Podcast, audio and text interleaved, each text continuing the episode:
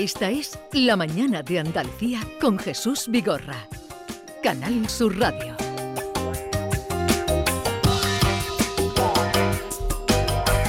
Bueno, sé que les va a interesar a todos ustedes, a nosotros estamos aquí todos pendientes de lo que nos cuente Francisco López Seibane, autor del Maestro Imperfecto, un libro que se va a presentar esta tarde en eh, el Ateneo de Sevilla a las siete y media. Luego, ya lo recordaremos para que acudan allí porque es además eh, un buen comunicador. Pero hoy queremos hablar de yoga y también de esta novela que presenta el maestro imperfecto, Francisco López Seibane. Buenos días. Buenos días. ¿Qué tal está? Como una rosa. O mejor, como un clavel, que es más varonil. como una rosa. Había una canción que decía como una rosa con un clavel. Sí, sí. El mes de mayo te lo diré. Eh, así es que usted fue el introductor del yoga en España. Básicamente. Eso me habían dicho, quería confirmarlo en con pleno, usted. En pleno franquismo, no sabe el esfuerzo que tuve que hacer para enseñar a la gente a diferenciar entre yoga y yogurt, porque no entendían la diferencia.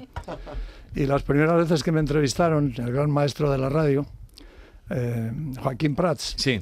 que siempre me hablaba de... Y esto viene a- un poco al hilo de quien nos acompaña, mi amigo Gustavo Cervino, que me presentará hoy, que es uno de los supervivientes del accidente de los Andes.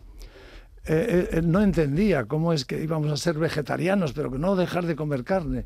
Y yo le decía, pero puesto en un plato, ¿cuál es la diferencia entre un filete de vaca y un filete de un señor de Murcia, por ejemplo? y se quedaba muy parado y tal. Y eso es un poco lo que les ocurrió a estos chicos en los Andes. Algunos les criticaban, pero comer carne. Bueno, nuestra, la humanidad entera empezó así, cuando se quedaron sin comida, y todavía conservamos el hábito. Nosotros somos como los monos, frugívoros. Pero hemos adquirido el hábito y no necesitamos la carne, es un hábito adquirido. Y estas cosas explicadas en pleno franquismo eran muy duras. ¿eh? Claro. Franco eh, establecía una relación entre ser vegetariano y ser anarquista. Sí, sí, los vegetarianos estaban empeña- en- escondidos allá y no se hablaba de estas cosas abiertamente hasta que yo empecé ignorante de que era una cosa que a Franco no le gustaba. Ajá. Vamos a saludar a Gustavo Cervino por alusiones. Gustavo sí. Cervino, buenos días. Como ha dicho, superviviente de eh, ese grupo de, era de- eran jugadores de de, eh, Rugby, rugby. de rugby, sí, sí. Que, Andes, que vi- leímos, aquello fue contado en una novela, bueno, novela no, un La libro extraordinario, Viven. Viven. Y la película Y la también. película que se está haciendo ahora una en Sierra Nevada, ¿no? lo sabe usted, que se está... Se está haciendo con un ser humano extraordinario, un gran director, se llama J. Bayona. Sí, Está haciendo una película maravillosa. eh, hace 15 años que está trabajando en ella. Estaba filmando desde lo imposible cuando le cayó en la mano el libro La Sociedad de la Nieve. sí. Y quedó impactado y se conectó con nosotros. Y bueno, va a relatar la historia de otro lugar, porque los que lo relatan son los muertos. En el sentido de lo que tienen para contar. En la otra película les habían cambiado el nombre para que la familia no sufra, no lo vea de vuelta, estaban las madres vivas. Sí. Por respeto, tratamos de tomar distancia. Bueno, Sí. esta película está siendo extraordinaria. Es- ¿Y ha tenido usted contacto con él, con Bayona? Muchas veces. Esto, ahora está en, en Montevideo, eh, estuvieron en Chile, estuvieron en Sierra Nevada y vuelven a Montevideo ahora en julio. Pero tienen filmadas más de 500 horas. Están haciendo una película. Yo vi 10 minutos de imágenes con mis amigos, quedamos petrificados. Nos llevó como un volcán que le sacas el tapón al lugar exacto, porque las emociones, las caras, los gestos, la, la disciplina y la, la veracidad que está poniendo, espero que haga un honor a mis amigos que murieron, porque a mí no, no me tiene que hacer honor de nada. Sí. Yo no tengo nada que. Este año se cumplen 50 años del accidente, en octubre. Estamos a los 50 años del accidente y en febrero decidí ir con mi familia, todos mis hijos a pie. Seis días trepando 50 la años del accidente, pero Gustavo no los cumplió. ¿eh? Divino. Ce- A ver. celebra- celebrando la vida. Sí, celebrando la vida, qué frase tan bonita. Bueno, y, y esta relación, eh, Francisco, de usted con Gustavo, con el yoga, con el maestro A, a imperfecto. los dos juntos tendrían que darnos 12 horas para que contásemos. No, pero no yo tenemos fui, mucho tiempo. Yo fui una vez a Montevideo Sí. hace 40 años a dar una conferencia sobre la muerte. Había mucha gente, era un teatro, al final eh, las personas se acercaron, me ha gustado, bum, y al final quedó un señor, unas piernas separadas así muy machote, con un traje de, de judoka, y, y me dice, te felicito, yo pienso como vos, yo he estado muerto tres veces y te garantizo que como mejor se está de esa manera. Digo, ¿cómo? Dice, sí, sí, yo soy un superviviente de la gente. Digo, oye, ¿tú tienes algo que hacer esta noche? No, vamos a cenar. ¿Es así o no? Hace 40 años. Era a las 3 de la mañana en casa de Doña Flor, un restaurante de Doña Flor estaba dormitando y nosotros, claro, claro, claro. Así nos conocimos hace 40 años. Y desde entonces, pues somos muy buenos Y amigos. nació ahí una amistad, lógicamente. Sí, muy cultivada, porque hemos recorrido los cinco continentes juntos. Eh, parecemos, eh, qué sé yo, eh, típico. ¿Y tú también eres vegetariano No, este, yo fui vegetariano dos años y medio o vegano? por contagio Sí. del señor, pero para jugar al rugby yo jugué en la selección uruguaya, salí 12 veces campeón uruguayo, me faltaba potencia. Entonces mi hermano me decía, come carne.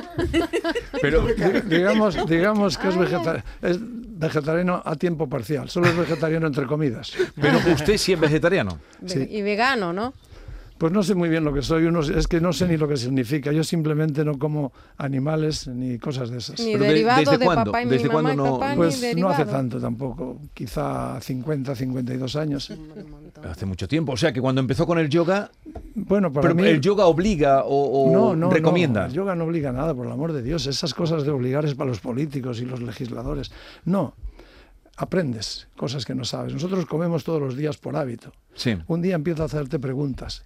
Y los médicos nos van diciendo cada vez más. Ahora vuelve el vegetarismo porque te dicen que esto es malo, que la carne, que la grasa, que la leche, y mucho mejor, mucha fruta, mucha fibra, muchos cereales. Sí. Bueno, pues yo lo hago desde hace mucho tiempo. Por ser breve, sé que Sí. eh, lo que hicieron Gustavo y sus amigos para mí tiene una repercusión extraordinaria. Porque mostraron cómo el hombre, cuando está en una necesidad extrema y tiene que sobrevivir, es capaz de hacer eso. Comer, ellos dicen que comían como si comulgasen el cuerpo de sus amigos con mucho Claro. respeto y les estaban transmitiendo la vida con su muerte. Y, y es hermoso. Pero eso mismo ocurrió hace muchísimos millones de años con nuestros abuelitos, los chimpancés, cuando tuvieron que huir de la selva con una gran sequía, que no tenían comida, no tenían donde protegerse, y tomaron la gran decisión de adentrarse en la sabana, donde no tenían defensa ninguna, eran presa fácil. Entonces empezaron por ponerse de pie para ver por encima de las hierbas si se acercaba algún enemigo. Y llegaron a un pacto con los leones y los grandes depredadores. Ellos les ayudaban a arrinconar a los rebaños para facilitarles la caza y como en un pacto tácito de inteligencia animal, los leones comían una parte y le dejaban lo otro. Esos chimpancés no podían desollar ni comer la piel, tuvieron que empezar a utilizar, picar lajas para desollar y ahí tenemos al Homo faber, Sí. que empieza. Y esa es la historia de la humanidad. Después vino una gran glaciación durante miles de años en las que solo se podían comer animales. La edad media entonces eran unos 27 años. Es decir, que ser vegetariano es evolución. Ah, No es evolución, es lo propio. Cada cosa tiene su afán. Los chimpancés, los gorilas son herbívoros. Los animales más fuertes de la naturaleza son herbívoros. Porque en el fondo comer es recibir energía. La energía en este planeta solo hay una fuente, que es el sol. Pero las únicas criaturas capaces de absorber esa energía directamente son las plantas. Y los demás seres tenemos que comer plantas que reciban la energía del sol o, en algunos casos especiales, comer animales que coman plantas, lo cual ya es muy complejo, requiere otro sistema como el de los carnívoros, que tienen un sistema digestivo y unos dientes completamente opuestos. Entonces, comer fruta para el hombre, cada vez nos lo dicen más todos los científicos, es lo suyo. Cualquier persona puede vivir muchísimos años con perfecta salud sin haber probado jamás la carne. En cambio, nadie puede vivir mucho tiempo con salud sin los vegetales. Pero mm, el pescado sí o tampoco. Tampoco. Tampoco. Digamos que es un pecado venial, pero pecado. Nada que tenga mamá, ni papá, ni sus derivados. Por cierto, eh, ¿y el libro? ¿El libro, El Maestro Imperfecto, quién es? Bueno, estamos hablando del libro, Sí, sin querer. Porque de todo eso se habla en el libro. libro. sé, sí. Sí, Eh, ¿Cuál es? eh, ¿Usted en qué cree? yo no soy persona de fe. Lo que a mí me empuja es el conocimiento, el saber cosas. La fe es algo que viene muy bien en ocasiones, que, que muchas personas, pero mm, no es mi camino. A mí no me interesa creer, porque ¿para qué creer? Por ejemplo, creí de niño con una ilusión tremenda, y creo que este señor tan inteligente que tengo enfrente también, en los Reyes Magos. Y un día alguien me vino y me dijo que los Reyes Magos eran los padres. y lo peor es que tenía razón. Entonces, ¿de qué te sirve creer si luego descubres que, estabas creyendo una cosa que no tenía sentido? Entonces decidí dejar la fe y lo que busco Hubo una época, yo claro, nací cristiano, eh, tal, y lo que me interesaba, como a todos, era la salvación. Sí. Eh, Hubo un momento en que dejó de interesarme la salvación y me interesó más el conocimiento. Y a eso he dedicado mi vida. Ujú. Eh, el yoga coloca, porque aquí en este libro hay y se cuenta que el protagonista tiene eh, que se, llega un poco a sentir como que se droga por el yoga. O, una adicción al droga, ¿no? Una adicción que lo puede llevar. No, me planteo eso. No, no es una adicción, no es una adicción. Pero sí, hay algo que eh, si lo que quiere decir es que genera hábito, sí. Todas las cosas que nos gustan generan hábito. Entonces, cuando tú te introduces, después de una sesión de yoga, te introduces en una meditación profunda, en, en tu mismidad, donde no hay dolor, no hay afán, no hay prisa, no hay miedos, y abres los ojos y estás tan en paz contigo mismo, claro que crea adicción, eso es la felicidad. Entonces, eh, el objetivo último de toda criatura, aunque demos muchas vueltas y muchos recorridos, es la felicidad, ¿no? Sí, eso es lo que vamos buscando eso, todos. Eso, eso es un arte, pero, los- usted ve la televisión, a veces un poquito. los telediarios, la Los CNN. telediarios, un poquito. La- no, la CNN a veces, pero cuando estando en casa no. Digo, la CNN como el 24 horas. Soy más de radio. Es más de radio. El- Sí, se le nota bien la voz. Además trabaja en ello. El, el- el protagonista, eh, Carlos de Fresno, es un, un maestro de yoga que cuenta su historia a sus cursillistas eh, y relata desde, desde de, de cómo llega al yoga. Pero a la vez habla mucho de religión. La religión es un cuento, lo plantea, lo plantea eh, el protagonista como, como un cuento. eh, eso es así que es lo que hace que el yoga se mantenga, porque el yoga viene muchísimo antes que el cristianismo, se ve que evidentemente funciona. Pero ¿cómo ve usted entonces las otras religiones? Porque es un poco lapidario. Mm. Realmente sí. Eh, las religiones las veo bien, no tengo ningún problema con las religiones, ni hago proselitismo, ni opongo yoga contra religiones, no. Pero soy una persona eh, que me gusta saber cosas, he estudiado mucho en nuestra religión todas. Mi conclusión es que religión básicamente solo hay una, que se ha ido pasando por las distintas culturas en distintos momentos históricos, pero que presentan las mismas cosas, un cielo, un infierno, unas normas. Y Jesús, esto es lo que yo utilizo en el libro, a quien respeto muchísimo, me parece una figura extraordinaria. Yo no tengo ningún problema con Jesús. Con las religiones, acaso, con algunas, pero con Jesús no, ni con Buda, ni con nada de eso, eran seres extraordinarios. Pero cuando uno lee, sabiendo y habiendo estudiado mucho antes, las palabras de Jesús, comprende una cosa que nunca nos han explicado, uno de los mayores ignores, eh, una de las mayores secretos de la, de la historia, ¿no? ¿Qué hizo Jesús desde los 12 años que está en el templo hablando hasta que aparece a los 30 años para meditar en el desierto? Ahí hay 18 años perdidos que nadie explica nada. ¿Dónde aprendió Jesús lo que sabía? ¿Quiénes fueron sus mentores?